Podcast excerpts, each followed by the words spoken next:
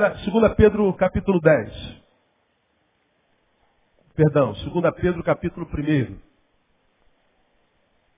A gente começou algumas semanas atrás uma série de palavras que eu chamei de os suplementos da fé, quando a fé apenas não basta.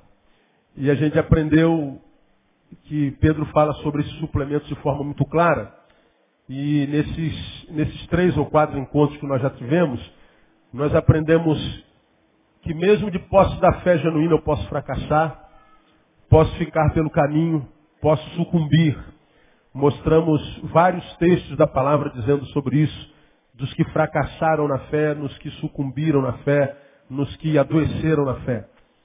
Mostrei quais os maiores problemas de nós fracassarmos na fé. Por que, que a gente não pode sucumbir na fé? Por que, que a gente não pode é, ser derrotado na fé? Por três razões. Primeiro, porque, porque pela fé nós somos salvos.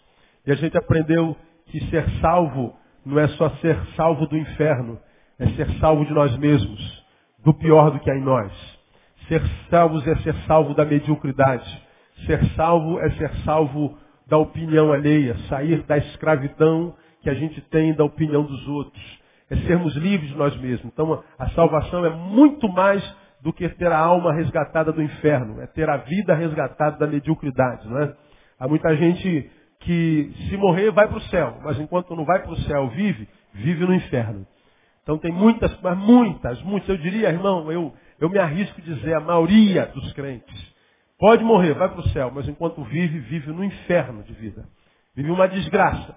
E é tão desgraça que ele tem que fingir que não vive essa desgraça, porque se mostrar que vive essa desgraça, nem na igreja ele tem espaço. Né? Então a gente não pode sucumbir na fé, porque por ela nós somos salvos. A gente não pode sucumbir na fé, porque por ela nós vencemos o mundo. E esta é a vitória que vence o mundo, a saber, a vossa fé. A única forma de passar pelo mundo em vitória é pela fé. Se eu sucumbo na fé, o mundo me vence. Isso. Aleluia. Né? Terceiro, eu não posso sucumbir na fé porque sem ela não há como agradar a Deus. Sem fé é o quê? Impossível. Eu quero agradar a Deus. Impossível para você, filho. Você perdeu a fé. Você sucumbiu na fé. Você nunca vai agradar a Deus. Pode subir monte, descer monte, fazer jejum, campanha, pregar, dar cambalhota. Você pode ganhar o mundo inteiro para Jesus. Vai continuar sem conseguir agradar a Deus. Mais ou menos como aqueles que no final dizem, Senhor, em teu nome curamos enfermos, expulsamos demônios, fizemos sinais e prodígios. Não conheço vocês. O que vocês fizeram não chamou minha atenção. O que vocês fizeram não me interessa, eu não conheço vocês. Né? Então, como expulsou demônio? Como operou sinais e prodígios? Né? Como, como é, curou tanta gente? Não agradou o noivo. E a gente vive para agradar o noivo. Então nós aprendemos que a fé ela tem que ser suplementada. E aí vem Pedro, segunda epístola de Pedro, capítulo 1, versículo 5. Por isso mesmo, vós, empregando toda a diligência, acrescentai a vossa fé virtude, e a virtude a ciência ou sabedoria, a sabedoria o domínio próprio, ao domínio próprio perseverança, a perseverança a piedade, a piedade a fraternidade, a fraternidade o amor, porque se em vós houverem e abundarem essas coisas, elas não vos deixarão ociosos, nem frutíferos no pleno conhecimento de nosso Senhor Jesus Cristo. Se em vós houver e abundarem essas coisas, elas não vos deixarão ociosos e infrutíferos no pleno conhecimento do nosso Senhor. Então ele está dizendo, acrescentai à vossa fé. Então ele está dizendo, a fé é, precisa ser suplementada, ela precisa de suplementos. E se na fé houver esses suplementos, você não vai ficar infrutífero nem ocioso em nada do que você faz. Vitória, é o que ele está dizendo aqui. Então, nós falamos na quarta-feira passada sobre o primeiro suplemento. Qual foi o primeiro suplemento? Não ouvi. Virtude. Nós aprendemos que virtude é a palavra arete, que traduz-se por excelência moral, tem a ver com perseverança disciplinar, tem a ver com caráter. Não adianta dizer que tem fé e essa fé mesmo e ainda que tenha gerado um novo homem em nós, essa fé, é, é, é, ela, ela não venha suplementada com este novo homem lutando contra o velho homem. A gente tem que ter disciplina, a gente tem que ter caráter, a gente tem que trabalhar ética. Não adianta ter unção sem caráter. A gente sabe que tem fé, a gente ama o Senhor, a gente deseja agradar o coração de Deus, mas a gente tem áreas na vida que são fraquezas em nós. E não adianta, a respeito dessas fraquezas, ficar dizendo a Deus, Deus, me ajuda nessa fraqueza. Deus, não deixe que eu sucumba a essa fraqueza. Deus, eu quero te lembrar da minha fraqueza. Deus já sabe da nossa fraqueza. Com relação à nossa fraqueza, a gente não tem que lembrar Deus dela. A gente tem que lutar contra ela como quem luta contra um Golias todo dia. Matar um leão e um urso. E algumas fraquezas nossas não adianta orar. O que vence a fraqueza é disciplina, força de vontade, caráter, boa vontade, perseverança. Isso é virtude. Então a gente se encontra com um monte de gente que está no caminho e diz, ó oh Deus, abençoa a minha fraqueza. Ele abençoa, já gerou um novo homem em nós, já nos capacitou com o Espírito Santo, colocou diante de nós todas as, as promessas, as palavras, está tudo lá. Agora, não adianta ter só sabedoria de Deus, só o conhecimento do Espírito, só ter a, a palavra da fé gerada em nós, as promessas de Deus, se isso tudo não for suplementado, acrescido com a minha força de vontade. Eu sei da minha fraqueza, eu sei do meu pecado, sei onde está o meu calcanhar de Aquiles, e eu tenho que lutar contra essa desgraça que habita em mim, esse, quem sabe, espinho na carne, que a respeito do qual a gente ora 3, 10, 20, 200 vezes, e Deus não tira de lá. Deus está dizendo que diz a Paulo, não filho, eu só aumento a graça.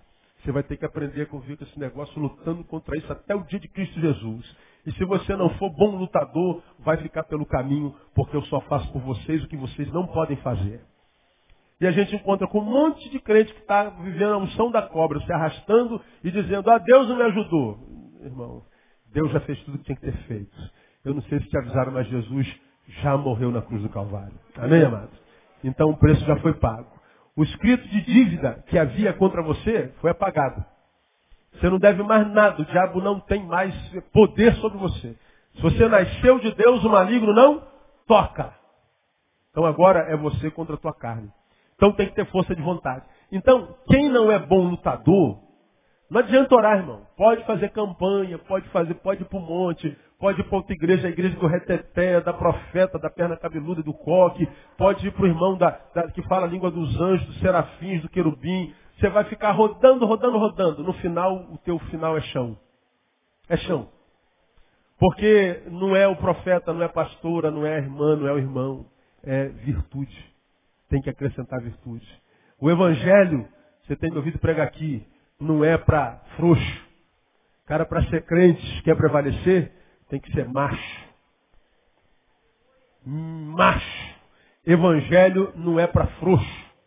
Evangelho é para macho, o cara tem que ser macho. Tem mais do que ser homem de Deus, tem que ser homem. Você está entendendo isso também ou não?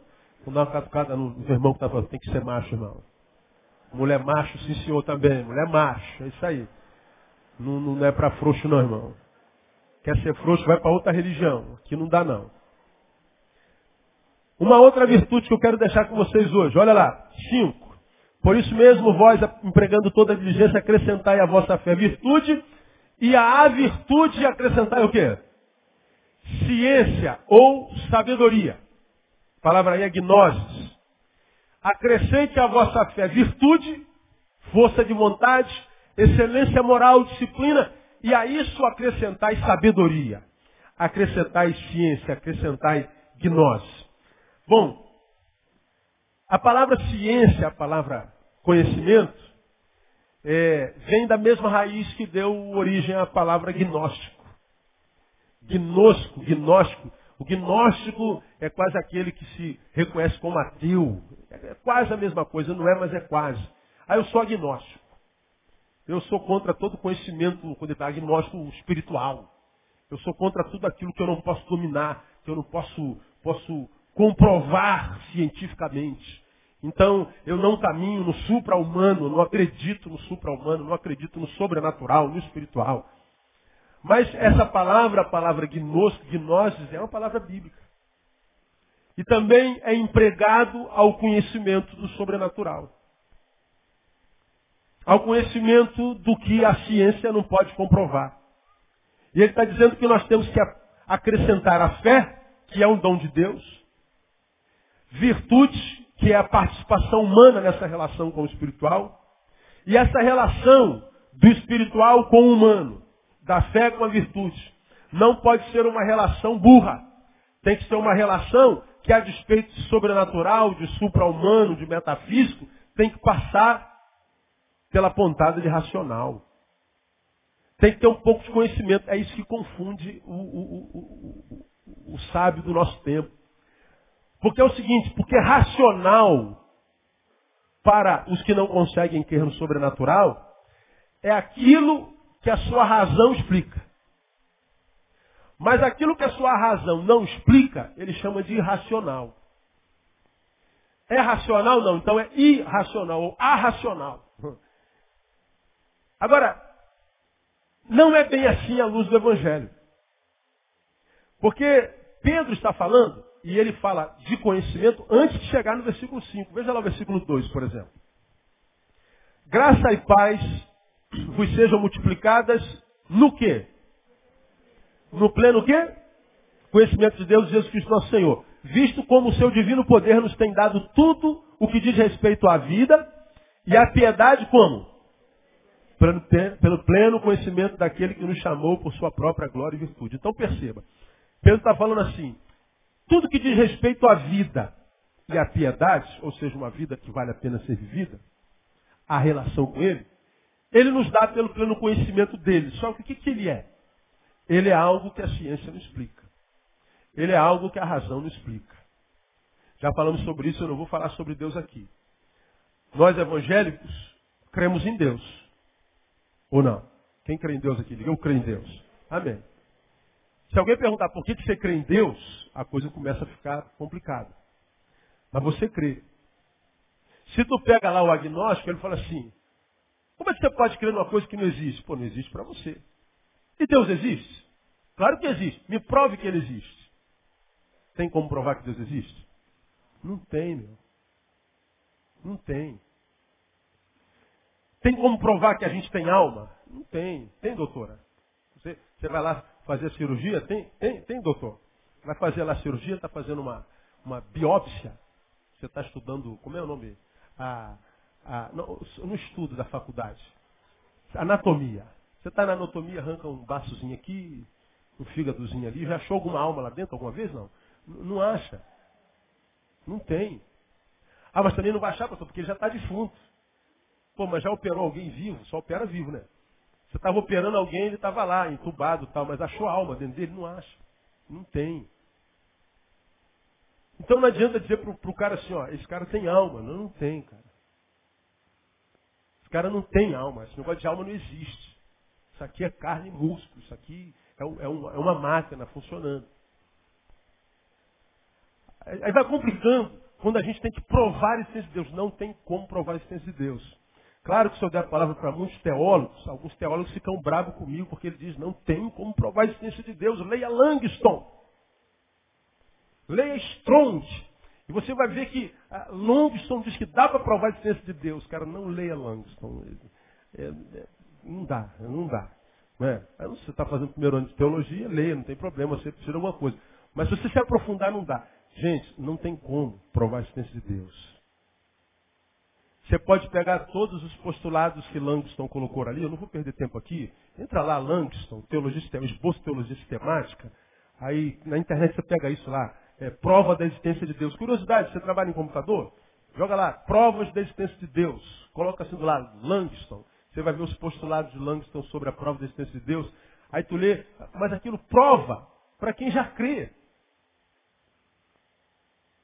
Ah, eu creio em Deus por causa das percepções humanas. Eu percebo Deus. Então, se eu percebo, Deus existe. Mas quem percebe é você, eu não. Provou nada. Provou para você que crê. E se você crê, precisa nem provar. Ah, são postulados que dá para contestar, para fazer uma antítese sobre a tese dele lá. Na minha cabeça, Deus não se prova. Por que crer em Deus? Eu, eu resolvi crer. É uma opção. Como que você consegue crer? Eu não sei. Explique. Não sei. Eu creio. Creio, por exemplo, como eu amo. Eu amo aquela mulher que está sentada lá do pastor Pinudo. O nome dela é Andréia. Prova o amor. Eu não tenho como provar amor. Já rasgou o coração do homem achou amor lá dentro, doutor? Também não, né? Como é que você sabe que ama ela? Ah, eu não sei. Eu só sei que eu amo. Eu não tenho como pegar amor, eu não tenho como. Eu não tenho como. Por exemplo, nesse dado momento eu sei que eu estou com sede. Prova que o senhor está com sede. Eu não tenho como provar. Eu estou com sede. Como é que você sabe?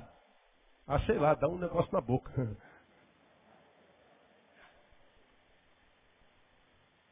Prove a sede, eu não tenho como provar. Eu não tenho como provar um monte de coisa que é essencial, irmão. Odeio o, o, o Alisson. Prova que você odeia o Alisson. Ah, não tem como eu odeio. Como é que você sabe que odeia? Ah, eu não sei, é um sentimento oposto que eu sinto pela Andréia. Ah, então oposto do amor é o ódio. Não, nem sempre. Pode ser indiferença. Indiferença eu sinto pela Damiana. É, mas como é que você sabe que por ele é ódio, por ele é indiferença? Eu não sei, cara. Eu, eu só sei que eu conheço esses sentimentos. Como que eu conheço esses sentimentos? Eu não sei. Eu não sei. Eu acho que Deus caminha muito parecidamente com essas emoções humanas que fazem de nós seres humanos. Essa relação que eu tenho com o meu emocional é, na minha concepção, que mais parece com a relação que eu tenho com o sobrenatural. Como é que eu sei que eu estou com sede?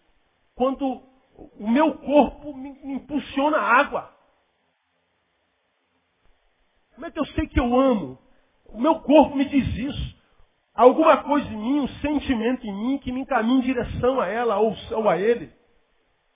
Como é que eu sei que eu estou com, com raiva, que eu estou magoado? Não sei, eu estou magoado, cara. Ele fez um negócio que me magoou. Como é que você sabe que é mágoa? Eu não sei. Eu me lembro claramente, irmãos, eu tinha sete, oito, oito anos. Oito anos. Eu tinha uma tia chamada Maria. Minha mãe veio para a igreja, meu pai estava trabalhando, eu sou caçula. Olha, olha, oito anos atrás, irmão, não tem nem tanto tempo isso, né? Pois é. Aí, oito, oito anos de idade, eu me lembro que eu senti uma dor na boca do estômago. Eu me lembro disso como se fosse hoje. Engraçado como é que vem à tona, né? É o inconsciente, pega o lavodozinho e vem para o consciente, a gente lembra das coisas. Aí a minha tia Maria morreu há quanto tempo? Sei lá, uns 30 anos atrás que ela morreu, 25 anos atrás. E a minha tia perguntou assim, e você já está com fome? Eu falei assim para ela, não sei, tia. Mas como é que você não sabe se está com fome? Eu falei, não sei. Como é que eu sei que eu estou com fome? Aí ela, pô, é, sei lá, dá uma dorzinha aqui assim em cima, ó. Aí você sabe que tá com fome, você sente negócio aqui em cima. Foi o que ela disse para mim. Você sente negócio aqui em cima. Aí eu falei assim, ah, então estou com fome. Ela foi fez comida, eu comi. Essa, essa experiência ficou gravada em mim. Naquela idade, não tinha menos de oito anos. Eu não sabia, menos, bem menos. Eu não sabia discernir fome. Mas hoje, meu amigo, é fácil. Eu estou com fome quase toda hora, cara. É uma, não tem como não, não saber o que é fome. É, o que a gente mais sente na vida é isso, não é verdade? É, é, é Agora, como é que você sabe? Não sei. A gente só sabe que sabe. É assim ou não é? Como é que você sabe que Deus existe? Eu não sei.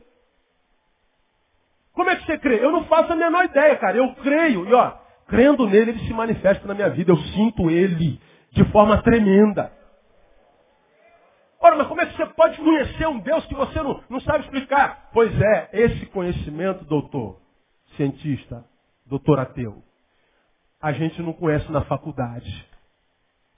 Essa sabedoria aqui, a gente não conhece eh, hereditariamente de pai para filho, não. Esse negócio aqui não dá para explicar, não. É desse conhecimento, no caso em questão, a respeito do qual Pedro está falando. Ele não está falando aqui acrescentar a virtude conhecimento, a virtude ciência, a virtude de sabedoria, ele não está falando de informação a respeito de Deus.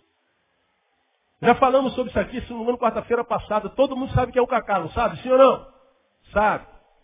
Cacá é branco ou é preto? Bonito ou feio? Lindo, não. Vou ler bonito ou feio. Não exagere, mas menos. Né?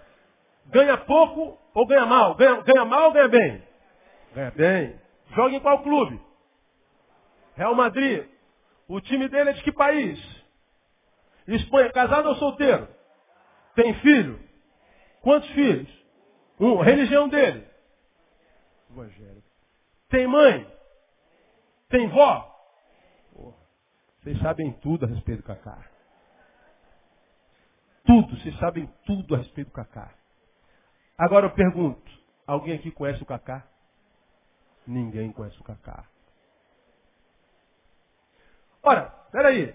Você sabe tudo a respeito do Cacá, mas não conhece o Cacá. Dá para entender a diferença? Saber tudo da Bíblia é quem sabe saber tudo a respeito de Deus. Saber tudo a respeito de Deus não quer dizer nada. Porque eu posso saber tudo a respeito de Deus e não conhecê-lo. É aqui que os agnósticos ficam doidos. Porque quando ele vai ler a Bíblia, ele vai com os olhos biológicos. E ele vai, não tem, não tem lógico o negócio desse aqui. Porque eu vou lá no livro de Jonas, diz que Deus mandou ele para um lado, ele foi para o outro. Aí de raiva o barco ia afundando, oh, não, desgraça sou eu, me joga no mar. Aí ele joga no mar, vem o peixe, engoliu o profeta. Aí quando o peixe viu que era um profeta, desobediência, teve náuseas, vomitou. Aí quando vomitou ele, quando o vomitou, ele estava no lugar onde Deus queria. Aí você fala, tu acredita nisso, irmão? Fala sério. Aí tu fala assim, eu acredito.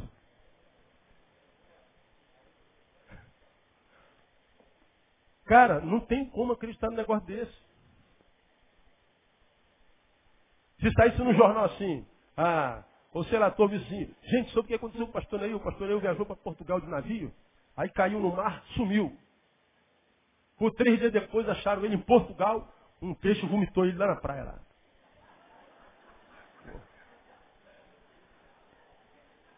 Sabe por que a gente acredita nisso aqui? Porque está na Bíblia. É, porque está aqui, ó, nesse livro aqui. Se tivesse em qualquer outro livro, a gente não acreditaria. Agora, esquece que a Bíblia, irmão, vamos à lógica. Tem como um homem de 1,86m, 84 quilos, ser engolido por um peixe, cara? Que, que raio de peixe é esse, irmão? Não, suponhamos que nós fôssemos engolidos. Tem como ficar três dias dentro desse peixe, irmão?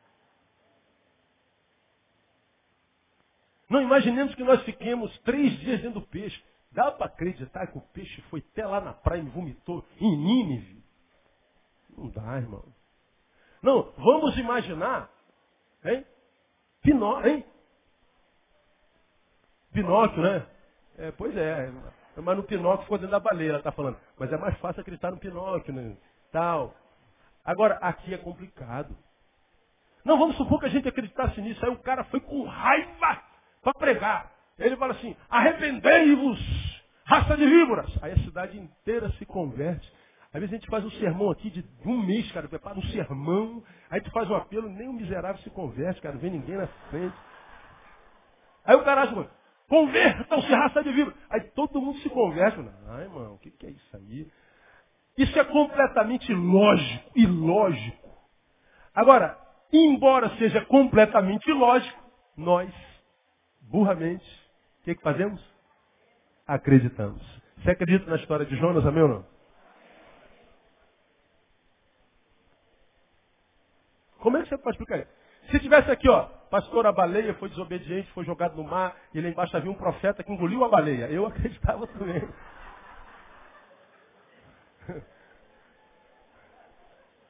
Aí você está aí, é, é agnóstico, tu é um idiota, pastor. Sim, eu sou um idiota. Quando o assunto é Bíblia, eu sou um imbecil, idiota, um retardado, um débil mental. Agora, essa idiotice essa, esse retardo mental, esse, esse, essa, essa, debilidade é, de, de, de, cabeça, é tudo racional. Eu sou racionalmente idiota, racionalmente retardado. Eu sou racionalmente imbecil. Quem pode explicar essa imbecilidade racional? Não tem como. Mas vamos tentar entender um pouquinho como é que esse negócio funciona? Para a gente ser um retardado, pelo menos um pouquinho racional. Ah, quando Pedro fala de acrescentar virtude, ele não está falando dessa virtude, dessa ciência, dessa sabedoria que é informação. Porque se for só na base da informação, não dá. Por isso que vem o autor de Hebreus e assim, irmão, sem fé é o quê? Impossível. Então pode parar. Aprendi com Landon Jones, teologia, professor de teologia no Seminário do Sul, 1988. Ele abriu Gênesis capítulo 1 e disse assim, eh, senhores alunos, vocês acreditam nisso aqui? No princípio criou Deus os céus e a terra, Bereshit, Bará e Elohim. Ah, nós acreditamos. Pois bem, então podemos continuar. Porque se você não acredita no princípio criou Deus os céus e a terra, por favor, feche a Bíblia e não perca o seu tempo. Nunca mais esqueci disso. Porque não há outra forma. Por isso vem Jesus e na sua oração intercessória diz assim: Graças te dou, ó Pai, porque tu ocultastes estas coisas a quem? Aos sábios e entendidos. E revelaste a quem? Aos pequeninos. É Jesus quem ora assim. Tu ocultastes aos sábios. Não quer dizer que os sábios não possam chegar lá. Ele está dizendo é que pela sabedoria dos sábios, ou seja, adquirida na cátedra, na academia, ele não vai chegar e vai entender isso aqui jamais. Portanto, ele está falando de um outro tipo de sabedoria. Ele está falando de que tipo de sabedoria? Ele está falando da sabedoria experiencial. Romanos capítulo 12. Abre a tua Bíblia em Romanos capítulo 12. Você vê, o assunto quando é bom, a hora vai, a gente nem vê, mas já acabou já. Nem, nem começou falando há 40, 35 minutos já. E estou animado com o negócio, mas o horário, esse bendito esse relógio, eu odeio relógio quando o assunto é Bíblia, mas não tem jeito, a gente é escravo desse miserento, né? Romanos capítulo 12.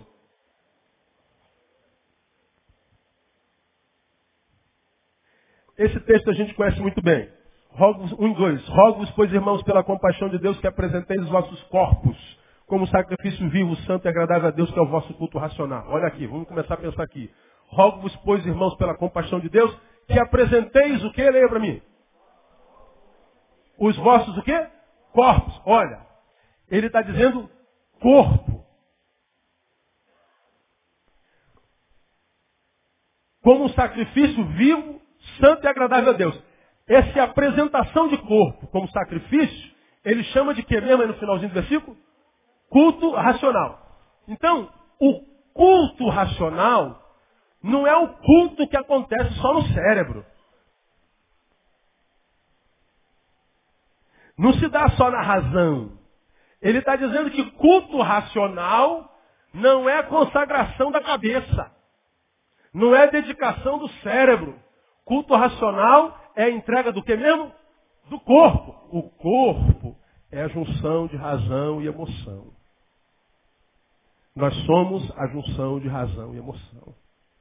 Então o culto racional, ele não é prestado só com o cérebro, ele passa pelo corpo inteiro, ele mexe com as nossas emoções. Ele é, portanto, um culto experiencial, não só informativo. Agora continuamos, versículo 2. E não vos conformeis, conformar é tomar a forma a este mundo, mas transformai-vos pela renovação do quê? Da vossa mente. Olha lá. Não vos conformem, não tomem a forma do mundo. Não permita que o mundo mude seu, a sua forma de ver, de pensar e de sentir. Não tome a forma, não se entregue à, forma do mundo viver e ser. Não. Para isso não acontecer, você tem que passar pela renovação da mente. Aí ele está falando do cérebro. Porque o cérebro é que vai manter o corpo todo são. E ele diz que a, a, a, o corpo são pelo cérebro renovado, ou seja, em constante trabalho, não é aquele cérebro do crente tradicional que diz, é, para mim sempre foi assim, vai ser assim e vai morrer assim. Eu tenho a unção da Gabriela. Eu nasci assim, vou ser sempre assim e vou morrer assim, Gabriela. O miserável não muda. Ele acha que não mudar é uma virtude. Ele vê a, o evangelho da mesma forma que o vovô viu. Bom, o evangelho não muda em seus princípios, mas na sua prática e na sua comunicação, sim. Só que ele não consegue, a mente não renova. Ele quer uma igreja igualzinha ao avô dele. E aí você vai na igreja dele, é uma igreja geriátrica, só tem nada contra os velhos. Tudo contra os velhos que não querem que os jovens entrem na igreja. Ou que os jovens sejam iguais a eles. Porque no tempo deles, aquela igreja era moderna. Tanto é que eles foram alcançados pela comunicação daquele moderno evangelho. Só que o meu filho não fala a mesma língua que eu. Já é um outro idioma. Então a forma de comunicar a mesma coisa precisa mudar. E a gente só consegue pela renovação da mente. Na aplicação do evangelho que não muda para cada geração. Nessa renovação, ele diz lá, pela renovação do vosso entendimento. Para que o quê? Aí vem a palavra que eu quero parar com vocês. Para que o quê? Experimenteis qual seja o quê? A boa, agradável e perfeita vontade de Deus. Eu entrego o meu corpo, renovo minha mente. Isso é culto racional. Nesse culto racional, que é a entrega do corpo com a renovação da mente, é o que me possibilita experimentar qual seja a boa, agradável, perfeita vontade de Deus. Ele está dizendo, a entrega do corpo com a mente, essa renovação, esse equilíbrio, esse exercício mental e corporal, vai me permitir ter experiências. Aí eu saio da renovação mental e passo para a relação experimental. Eu saio do metafísico, vou para o empírico. A relação com Deus não é só informativa, ela é experiencial. Quer experimentar? Quero. Tem que se entregar de corpo e mente, irmão. Não dá para vir para a igreja e dizer assim, isso aqui eu creio, mas ali eu não creio. Isso aqui eu faço, isso aqui eu quero esse novo, mas eu não quero abrir mão do velho. Eu estou quase me convertendo, mas eu não, não existe quase me convertendo. Quer ver a pior desgraça no, na qual o ser humano pode cair? Se tornar amigo do Evangelho. O amigo do Evangelho dificilmente se torna um evangélico. E eu não estou falando de evangélico mesmo de igreja evangélica. Estou falando de evangélico que vive o Evangelho. Hoje quase não tem nada a ver uma coisa com a outra. Só vê picareta, não é verdade? Estou falando que vivo o Evangelho. Porque eu, eu sou apaixonado pelo Evangelho, mas o Evangelho não consegue encontrar, de fato, abrigo no meu ser ou na minha mente toda, a ponto de mudar a minha vida. Alguns de vocês frequentam a igreja há 10 anos. E nunca tomaram um passo de fé, de comunhão e de completa entrega a Jesus. Você gosta de Jesus, ama Jesus, ama o seu povo, ama Deus, mas você nunca mergulhou de cabeça. Tem áreas na vida na qual ou nas quais o evangelho não pôde entrar. A sabedoria ainda não foi assimilada.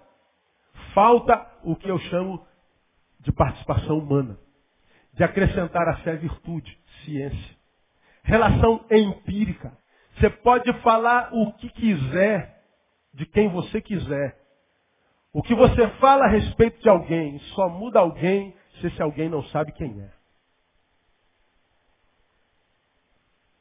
Porque se alguém tem estima equilibrada, sabe quem é, você pode falar tudo a respeito dele, que a tua palavra não vai mudá-lo. Eu sei quem eu sou. Agora, por que, que muitos de nós vivem como uma folha ao vento?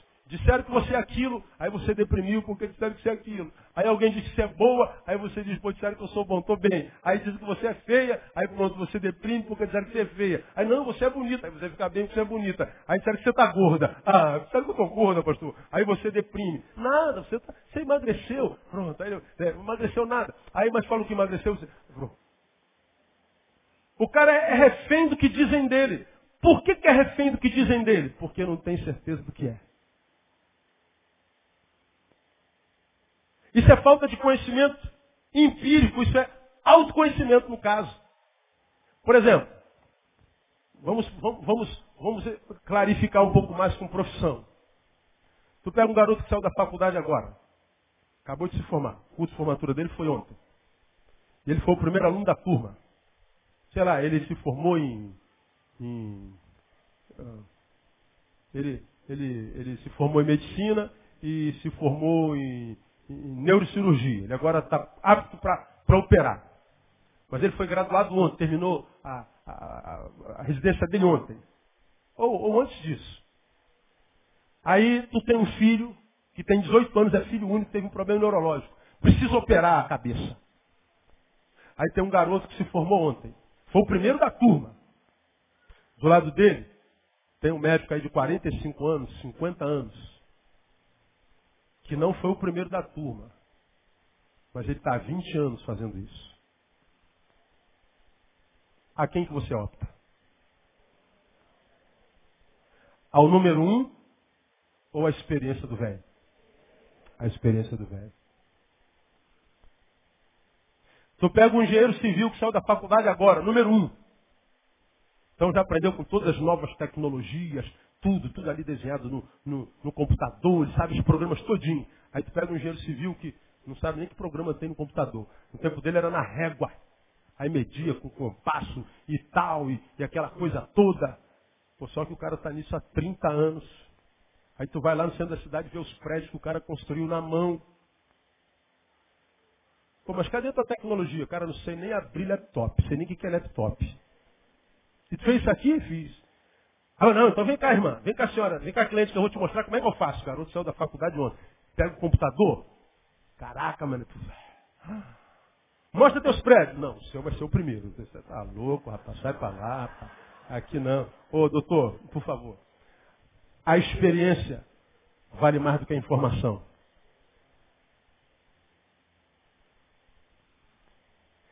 De que Pedro está falando? Da experiência. Ele não está falando do fato de sabermos que Deus é poderoso. Eu experimentei o seu poder. Não é de saber que Deus cura. Eu fui curado. Não é saber que Deus liberta. Eu fui liberto. Não precisa me falar que ele liberta. Não precisa pregar isso para mim. Aconteceu comigo. Experiência. É disso que Pedro está falando. Ele está falando da relação experiencial. Então ele está dizendo, irmão, tem fé? Então você está capacitado. Saiu da faculdade agora. Acrescenta virtude, boa vontade, disciplina. Luta contra si mesmo. Mata um leão e urso todo dia. E busca a experiência com Deus. E você nessa luta diária, você vai provar para Deus o que de fato você quer na vida. Você vai ter experiências com Ele. E na experiência promovida, produzida pela fé, isso vai enriquecendo o teu ser. Aí pode chegar, tu pode entrar na faculdade, o cara fala assim, ó, Deus não existe, isso é coisa de idiotice, gente, gente idiota, de gente retardada, né, religião óbvio do povo, quem disse isso, né, construiu o comunismo, quando o comunismo deu certo em lugar nenhum, mas a gente continua usando, é ópio do povo. Ele disse, então está dito. Mas como eu já falei para você, o ateu é o crente frustrado.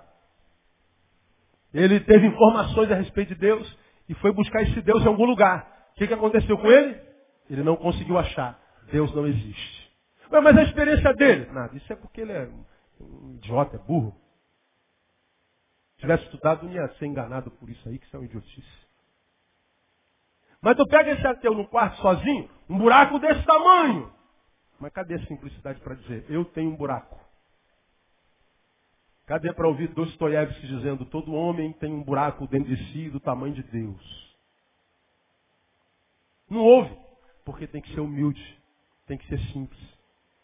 E tu pensa que pregar isso aqui é bobagem? Eu vou terminar aqui, eu vou ficar nesse tópico de sabedoria é, hoje, mais duas quarta-feiras, viu irmão? Então tenha paciência. Isso aqui é muito importante para a vida de vocês e para a minha também. Ah, saber o mínimo é importante porque a gente está sendo vigiado. Por exemplo, um exemplo, aconteceu hoje aqui, hoje antes do culto. Eu, eu preguei alguns domingos atrás, fiz uma citação de Protágoras, não de Pitágoras. Protágoras foi quando eu, quando eu, quando eu preguei sobre é, os verdadeiros frutos da fé e falei que muitos das nossas, da fé que a gente vive no, no Evangelho é fé materialista.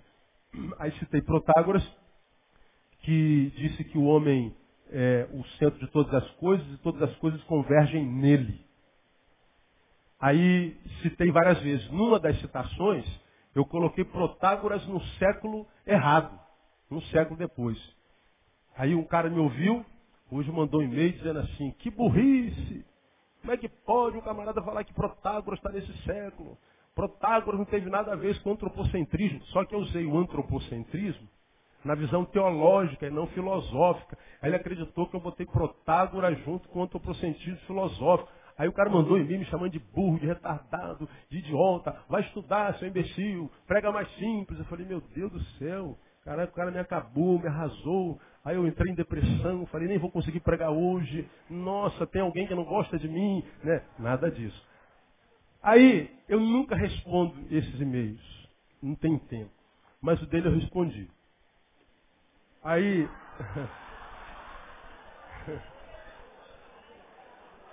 Eu, agora eu vou abrir ver, ver o, o, elefante que ele jogou em cima de mim lá. Aí eu falei assim, pô, cara, eu confesso a minha burrice. Me equivoquei. Agora deixa eu te falar uma coisinha. Eu sei quem é Protágoras. Se conhecesse minha formação, você ia saber que eu preciso saber quem é Protágoras. Mas se eu disse que você está dizendo que eu disse, eu sou burro mesmo. Sou burro. Agora, pense comigo. Primeiro, eu sou burro, mas você está aí me ouvindo na net.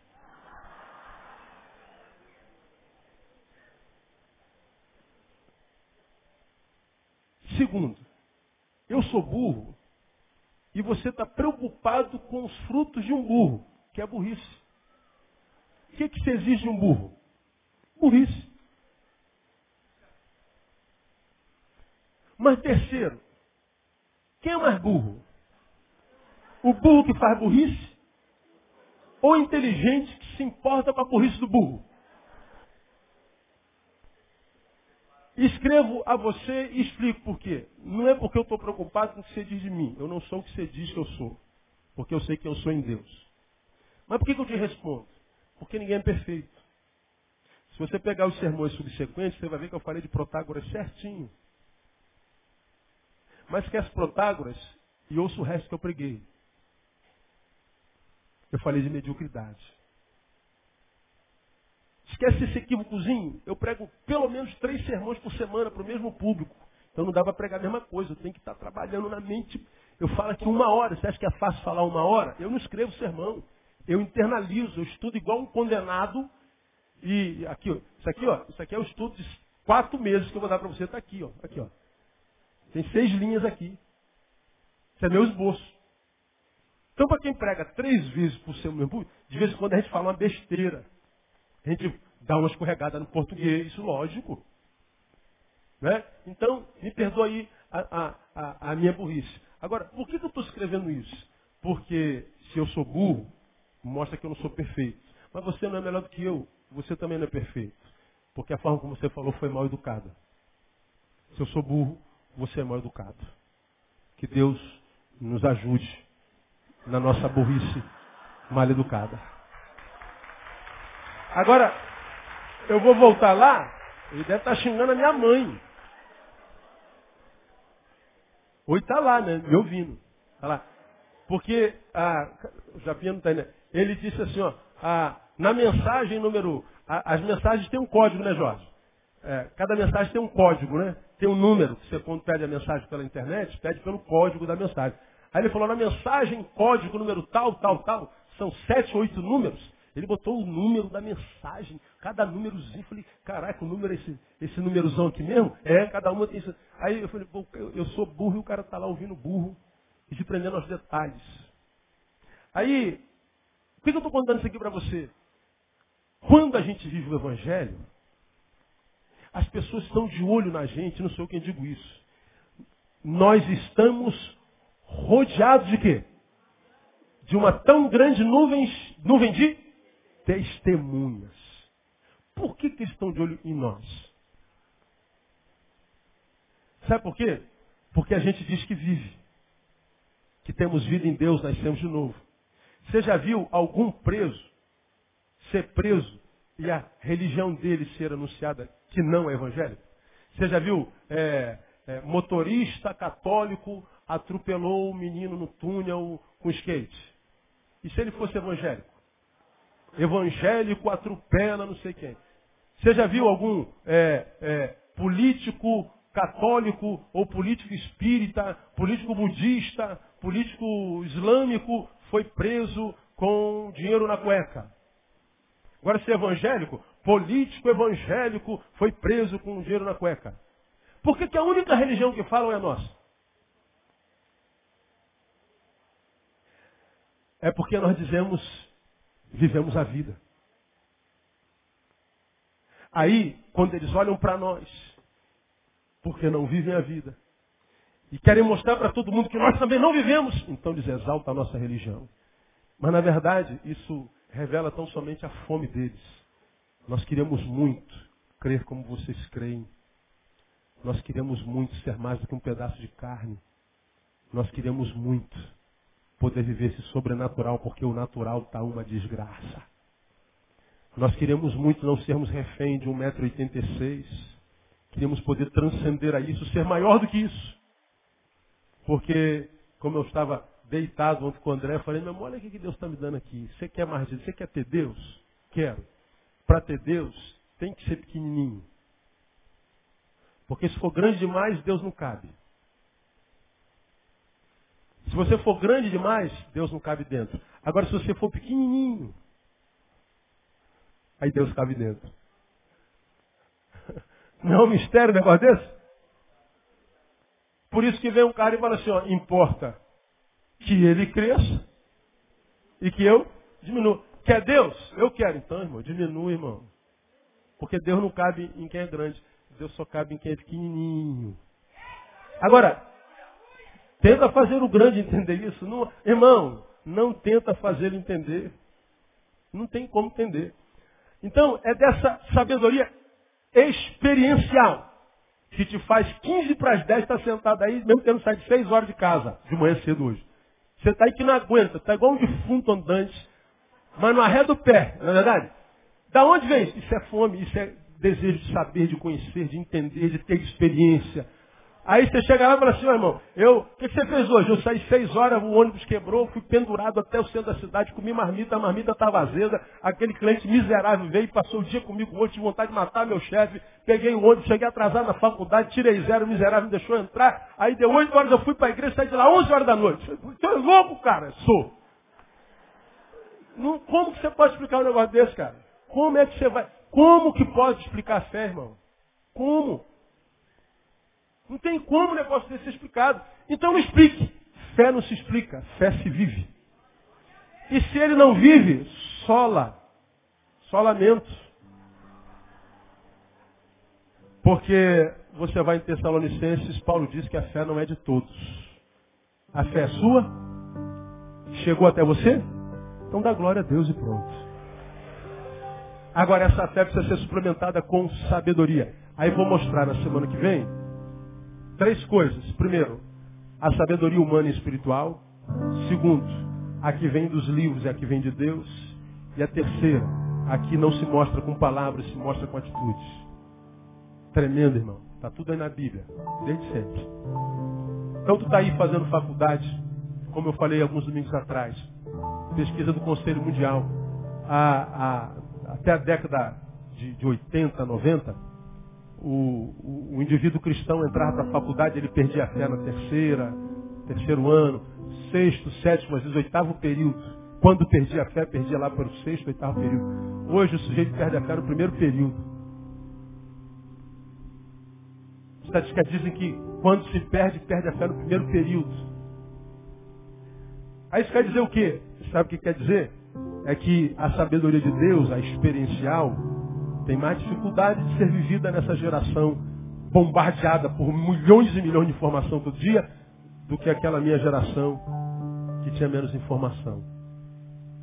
Então, há muita informação pode te roubar da imprescindível informação. O bombardeio de informações te faz estar tão ligado em, em ter que estar ligado em tudo que você tem que saber um pouquinho de tudo, acaba não sabendo muito de nada. Sabe um pouquinho de tudo, não sabe muito de nada. Portanto, pode não ser muito inteligente para os profissionais da informação, mas abrir mão de algumas informações para reter algumas informações profundamente, eu acho que é um ato de sabedoria. Quem tem entendimento, entenda. Quem tem ouvidos, ouça o que o Espírito diz à igreja. Quarta-feira a gente está de volta, amém? Vamos aplaudir o Senhor.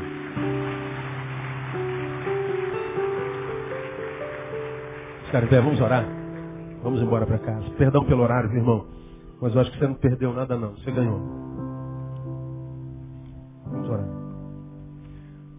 Ó Deus, nós queremos essa sabedoria, Pai. Nós queremos sentir no corpo, nós queremos sentir na carne. Nós queremos ver de tal forma essa experiência contigo,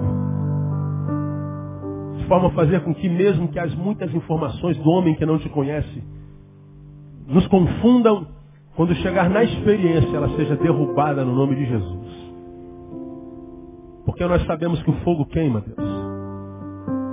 Mas quem já encostou no fogo sabe disso muito melhor. Então nós sabemos que tu és poderoso, mas nós queremos encostar no teu poder, Deus. Sabemos que tu és fogo, mas nós queremos que teu fogo nos queime. Nós queremos sentir na carne, para que ninguém arranque de nós, Deus. Portanto, nós estamos dizendo nessa noite, nós queremos a bênção da permanência. Nós queremos a bênção da longevidade, nós queremos a bênção da profundidade.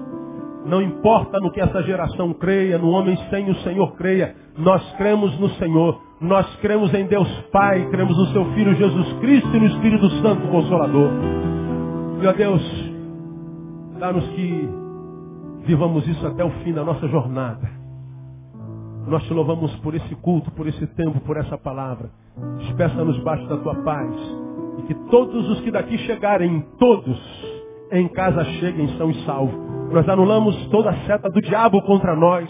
E todo intento das trevas caiam por terra no nome de Jesus.